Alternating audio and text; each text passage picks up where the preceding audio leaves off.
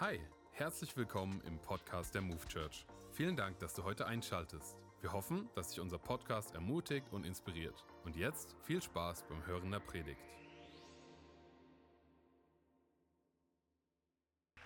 Frohe Weihnachten, Frankfurt! Dankeschön. Ich hoffe, es geht euch gut. Liebe Kids, ein paar Minuten dürft ihr noch durchhalten. Dann gibt es Geschenke von uns hier. Ähm, ein paar Gedanken, die ich mit uns vorher teilen möchte. Und zwar eine Frage zum Start an dich. Und ich möchte, dass du ganz ehrlich bist, okay? Egal, wer neben dir sitzt, egal, was die Leute denken können, beantworte die Frage einfach mal ganz ehrlich. Wer hier hört gerne Weihnachtsmusik? Okay, das ist schon mal gut. An Heiligabend müssen es alle sagen. Mal die Gegenprobe. Gibt es jemanden, der sagt, nein, ich mag Weihnachtsmusik überhaupt nicht so? Okay, das wäre jetzt der Zeitpunkt zu gehen, bitte. Nein, Spaß. ich, ich persönlich, ich liebe Weihnachtsmusik, deswegen läuft sie bei mir schon ab November. Ähm, ja, oder Lynn? Sehr gut, genau. Und äh, ich finde auch so, mein Herz geht einfach auf, wenn Michael Bublé anfängt zu singen oder It's beginning to look a lot like Christmas und dann dieses ähm, und äh, einfach, ich, was ich an Weihnachtsmusik liebe, ist, dass sie einfach fröhlich ist, gute Laune macht, einen mitnimmt, so in eine Zeit des Jahres, wo man sagt, das ist doch die schönste Zeit des Jahres. Äh, in diesem Jahr habe ich ein Album rauf und runter gehört, das meine Frau mir empfohlen hat. Das Weihnachtsalbum von Jamie Cullum. Ich weiß nicht, wer von euch ihn kennt, großartiger Künstler. Sein Weihnachtsalbum sehr zu empfehlen. Äh, könnt ihr die nächsten Tage nochmal reinhören. Und in dem Album gibt es einen Song, der heißt It's Christmas, es ist Weihnachten.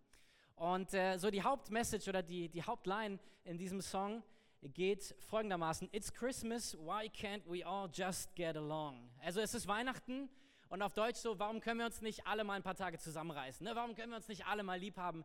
Wenigstens an Weihnachten. Und wenn man so drüber nachdenkt, ist ja, ja die Botschaft von Weihnachten in unserer Kultur. Ein paar Tage reißen wir uns alle zusammen. Wir verstehen uns, wir lachen miteinander, wir hängen mit unseren Familien ab, ob wir sie mögen oder nicht. Und alle Weihnachtsfilme, die es jemals auf diesem Planeten gibt, sind genau so, oder? Egal was im Film passiert, am Ende liegen sich alle in den Armen und es schneit und der Kamin brennt und alles ist friedlich und schön.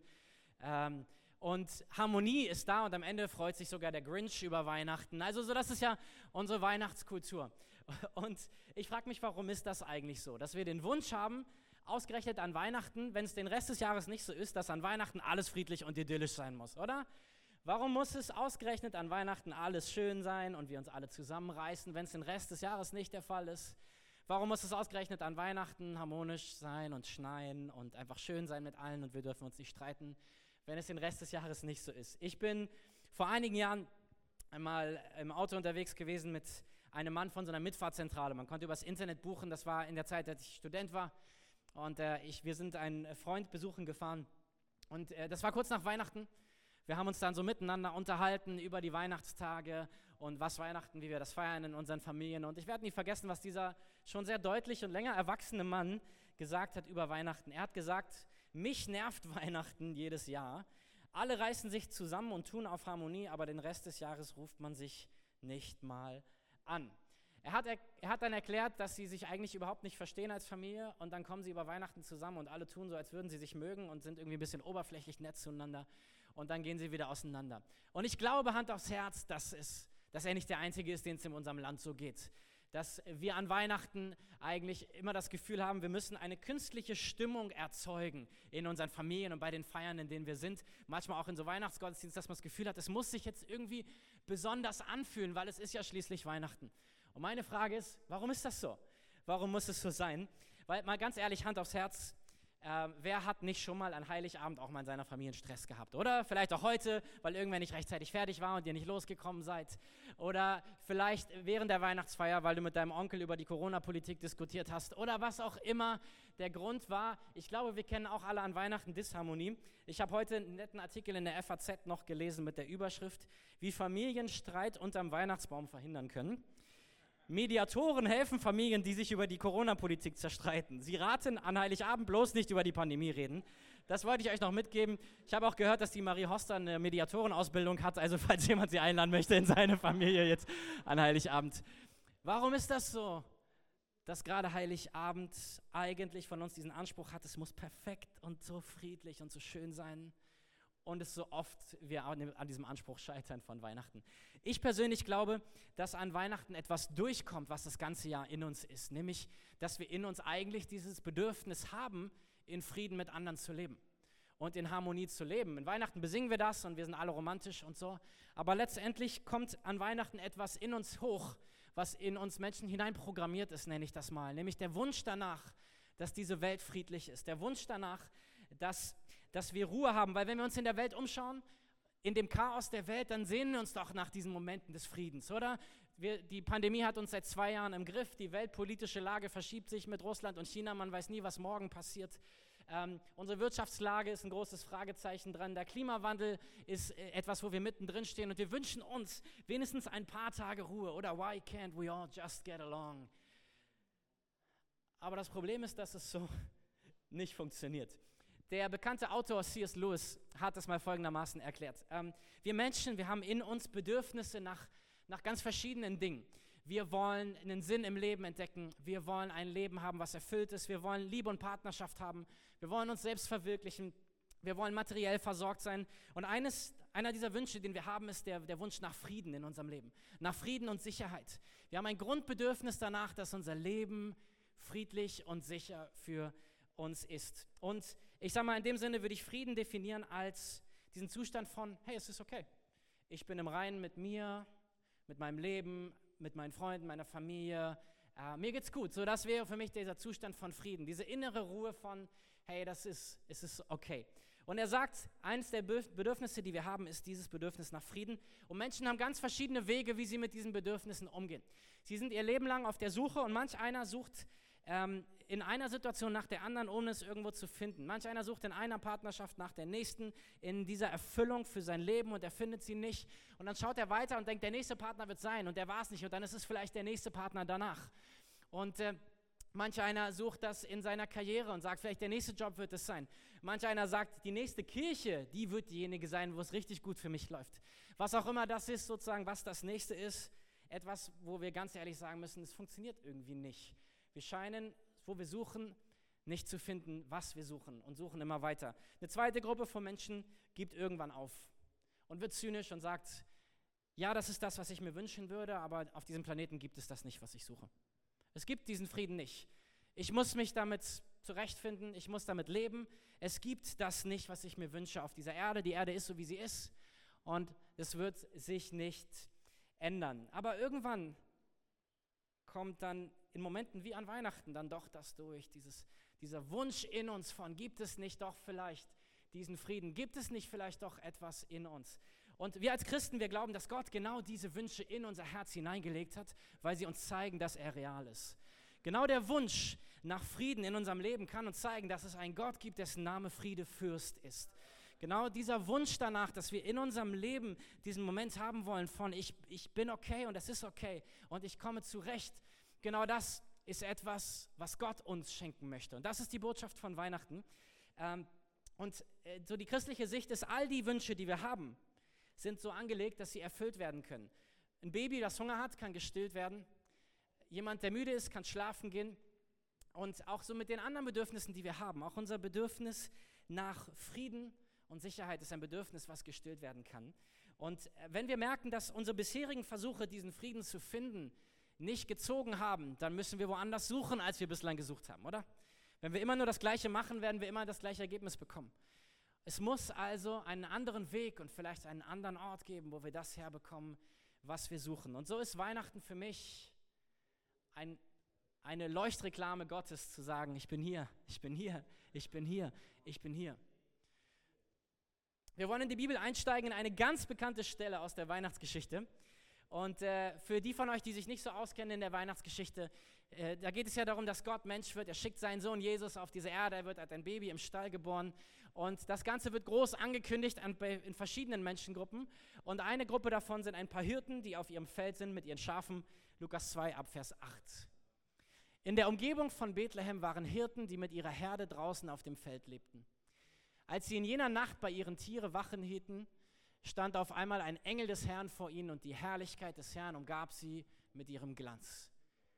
Sie erschraken sehr, aber der Engel sagte zu ihnen, ihr braucht euch nicht zu fürchten.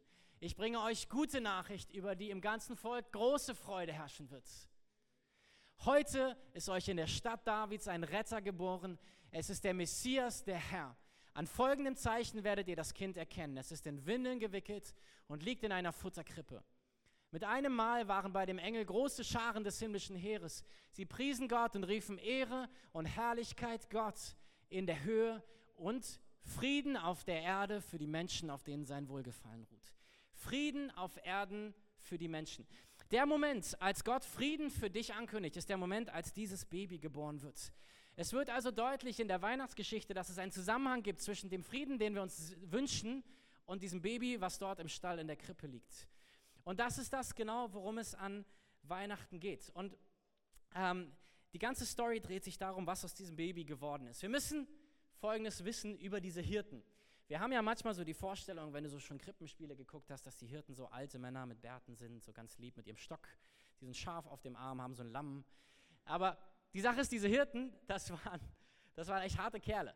Die hatten, haben Leben gelebt, was sehr gefährlich war und entsprechend wurden sie auch zu einer Gefahr für andere. Ganz häufig waren diese Hirten Kriminelle. Sie haben gestohlen, sie haben geraubt und ähm, es, gab, es gibt eine Schrift aus dem ersten Jahrhundert, aus dem, aus dem jüdischen Umgebung, die sagt, dass man kein Essen oder keine Kleidung von Hirten kaufen soll. Warum? Weil es mit großer Wahrscheinlichkeit geklaut ist. Das war das Bild von Hirten. Zu diesen Hirten kommt der Engel aufs Feld und sagt, euch ist ein Baby geboren. Er kommt nicht zu den braven Juden in die Synagoge, er kommt nicht zum König in seinen Palast, sondern er kommt zu den Kriminellen aufs Feld. Und weißt du warum? Weil der Friede Gottes nicht da ist für die, die ihr Leben im Griff haben. Der Friede Gottes ist da für alle, die sagen, ich brauche ihn. Für die Kriminellen, für die ganz Normalen, für dich und für mich.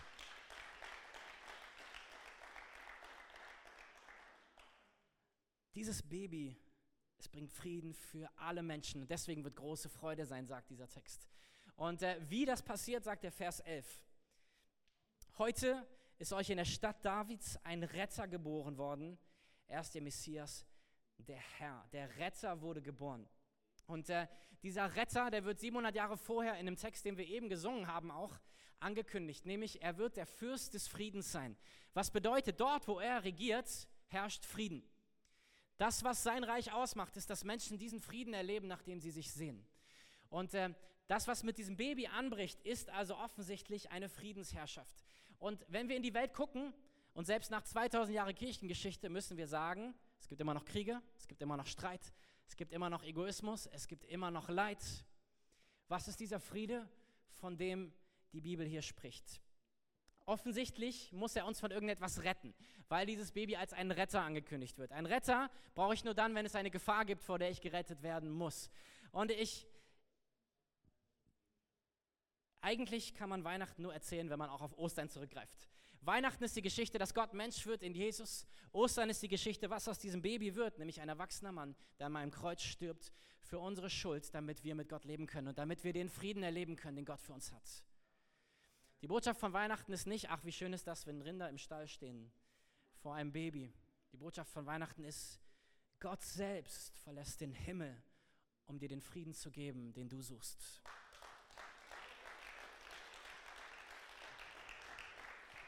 Weil das, was uns den Frieden raubt, das nennt die Bibel Sünde. Sünde ist all das, was wir tun, was gegen Gottes Willen in unserem Leben ist und damit all das, was uns schadet und was anderen schadet. Und ganz ehrlich, egal wie gut du bist als Mensch, jeder kommt zu oder jeder, jeder erreicht nicht Gottes Standard. Jeder von uns tut Dinge in unserem Leben, in unserem Alltag, die nicht richtig sind. Jeder verletzt andere, jeder tut Dinge, die dir selber schaden. Jeder von uns und so in einem Bild, sage ich mal, ähm, jeder von uns beginnt Dinge anzuhäufen zwischen sich und Gott. Dinge, die, die uns schaden und die uns immer weiter von ihm entfernen. Gott bewegt sich nicht von seinem Fleck weg. Gott ist immer da, wo er ist und er ist immer für uns. Aber die Dinge, die wir tun, die gegen Gottes Willen sind und die anderen schaden, das sind die Dinge, die uns von Gott trennen. Unser Egoismus, unser Hass, unser Neid, unsere Selbstgerechtigkeit, unsere Unvergebenheit, unsere Bitterkeiten. All das ist das, was uns von Gott trennt und was so ein Riesenberg anhäuft zwischen Gott und uns, weil all das uns trennt von all dem, wer er ist, weil er ist genau anders als all das. Er ist der Gott des Friedens, er ist der Gott der Liebe, er ist der Gott der Heilung, er ist der Gott der Freude, er ist der Gott der Vergebung, er ist der Gott, der ein großes Herz hat für Menschen. Und wann immer wir anders sind, als er sind, schaffen wir Distanz zu ihm. Und das ist, warum wir einen Retter brauchen, weil wir irgendwann so weit weg waren von diesem Gott, dass keiner von uns an diesem Berg vorbeikommen kann zu ihm. Und das, was dieses Baby macht, ist, es wird erwachsen, Es geht an ein Kreuz. Es stirbt. Und mit seinem Tod beseitigt es all meine Schuld. All den Mist, den ich verzapft habe. All das, was ich nicht hinkriege. All das, was mich von Gott trennt. Weil Frieden bekomme ich nur dort, wo der Friede Fürst ist. Ich bin designt, dass ich diesen Frieden, den ich suche, nur bei meinem Designer finden kann, bei meinem Gott. Es gibt diesen Frieden, den wir suchen, nicht außerhalb von ihm, weil es Teil unserer DNA ist. Wir können überall suchen, aber das, was wir suchen, werden wir nur dort finden bei ihm. Die Bibel drückt das folgendermaßen aus im, im Prediger 3, Vers 11.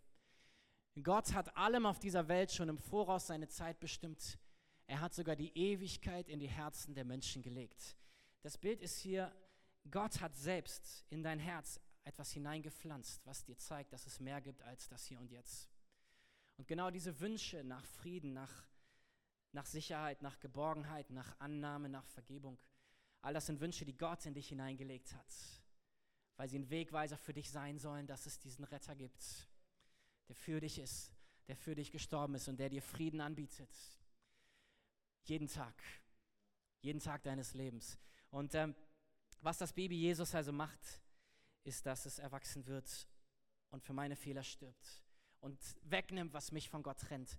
Und dort mir ermöglicht, dass ich den Frieden finden kann. Und der ist dann nicht abhängig von der Jahreszeit. Er ist nicht abhängig davon, ob ich mich nach Weihnachten fühle oder nicht. Ganz egal, ob du heute hier sitzt und dich super weihnachtlich fühlst oder ob du sagst, boah, das ist wieder so ein Tag im Jahr, der nervt mich. Oder vielleicht sitzt du auch heute alleine dann abends zu Hause und du bist, äh, der Tag ist eigentlich kein, kein schöner Tag für dich oder du hast negative Erinnerungen. Dann sei dir gesagt, die Botschaft von Weihnachten ist nicht Kerzenschein und Romantik.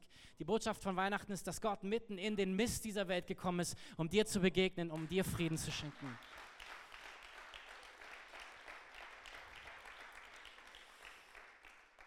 Der einzige Ort, wo wir Frieden finden, ist bei unserem Designer, weil dieser Frieden nur von ihm kommen kann.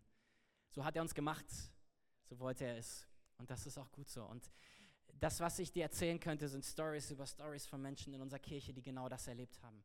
Die auf der Suche waren nach diesem Gott, die auf der Suche waren nach diesem Frieden, nach dem Sinn in ihrem Leben, nach dem, was macht das alles hier für einen Sinn. Und sie haben es gefunden in der Person Jesus. Wir haben unsere Taufe vor ein paar Wochen gefeiert, auch Stories von Menschen, die in allen möglichen Orten und Religionen gesucht haben und am Ende in Jesus das gefunden haben, was sie gesucht haben. Wir wollen auch jetzt euch ein kurzes Video zeigen mit der Story von einer Person von unserem Campus hier, die genau das auch von ihrem eigenen Leben berichtet. Ich bin dankbar für die Move Church, weil sie mir einfach in einer der schlimmsten Zeiten in meinem Leben Gott wieder in mein Leben gebracht hat mich mir eine Nähe zu Gott gegeben hat, die ich ohne die Move einfach nicht hätte. Hi, mein Name ist Daniel, ich bin 34 Jahre alt, komme aus der Gegend Frankfurt. Als ich damals das erste Mal in die Move Church kam in Wiesbaden, war ich in einer relativ schlechten mentalen Verfassung. Zu dem Zeitpunkt war die Depression sehr, sehr vorherrschend. Es war auch ein Gedanke Gedanken an Selbstmord zu dem Zeitpunkt relativ präsent in meinem Leben. Die Drogen, der Alkohol, das war für mich Kontext und mal eben auch ähm, gleichzeitig Bewältigungstherapie für die Zeit meines Missbrauchs, um da irgendwie mit klarzukommen, weil ich weder mir vergeben konnte noch meinem Peiniger vergeben konnte zur damaligen Zeit, weswegen ich das alles in Drogen und Alkohol wirklich mich geflüchtet habe.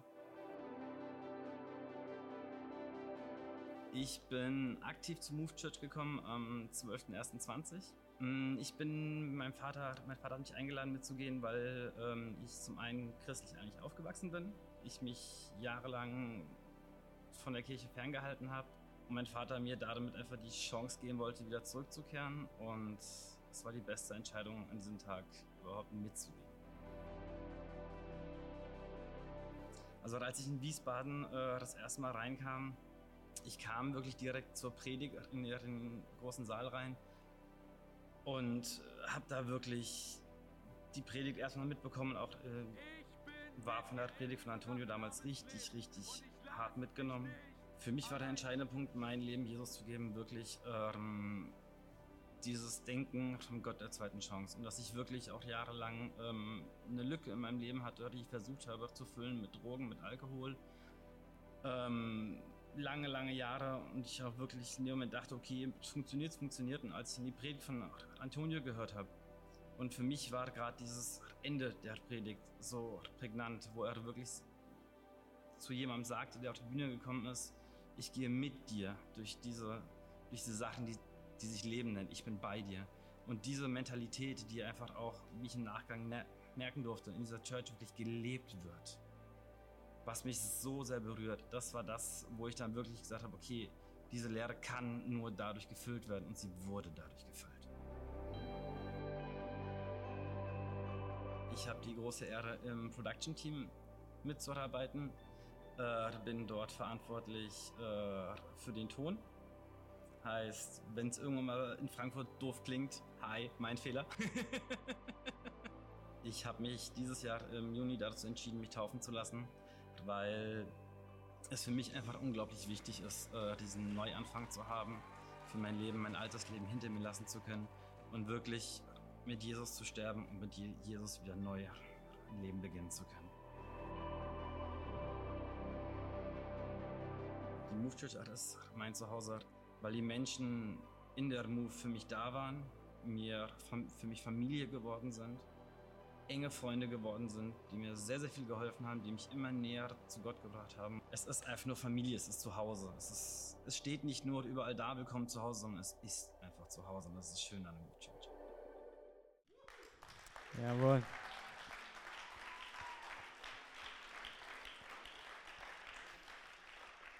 Er ist der Friedefürst.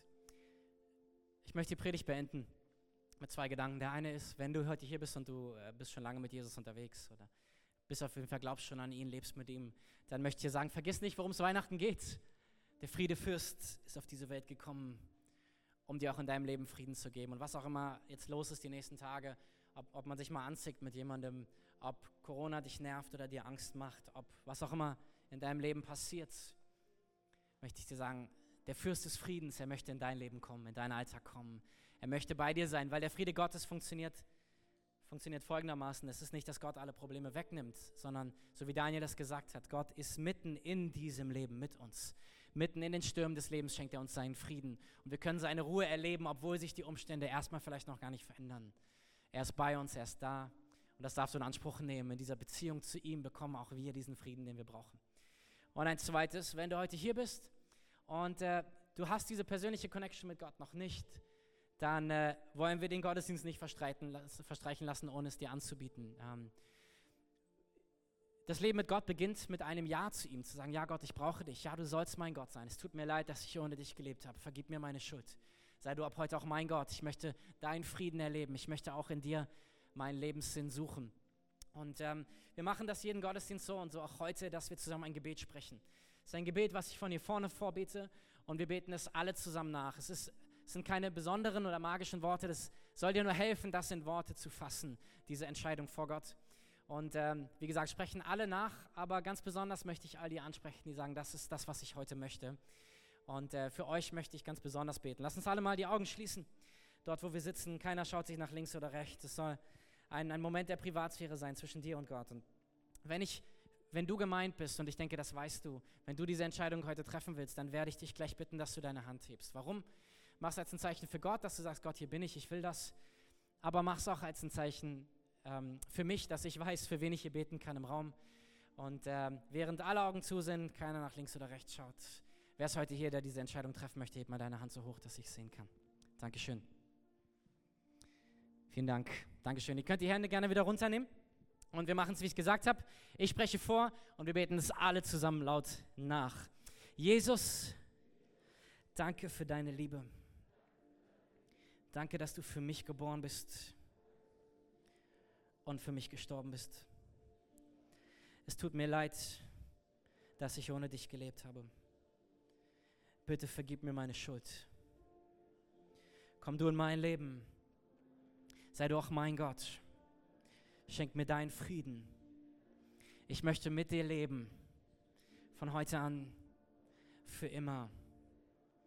Amen. Amen. Lass uns dir einen Applaus geben, die diese Entscheidung getroffen haben. Wir freuen uns riesig mit euch.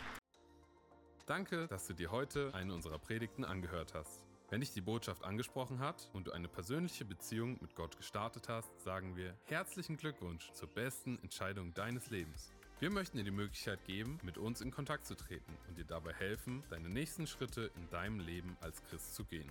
Melde dich dazu einfach auf der Seite hallo.movechurch.de. Wir freuen uns auf den Kontakt mit dir. Und wenn dir das, was du heute gehört hast, gefallen hat, abonniere doch unseren Kanal oder teile diese Folge mit Freunden und rate unseren Podcast. Noch mehr Content und weitere Informationen zu uns als Move Church bekommst du entweder auf movechurch.de oder unseren Social Media Kanälen. Danke fürs Reinhören und bis demnächst. Vielleicht vor Ort in einem unserer Gottesdienste oder wieder hier im Podcast.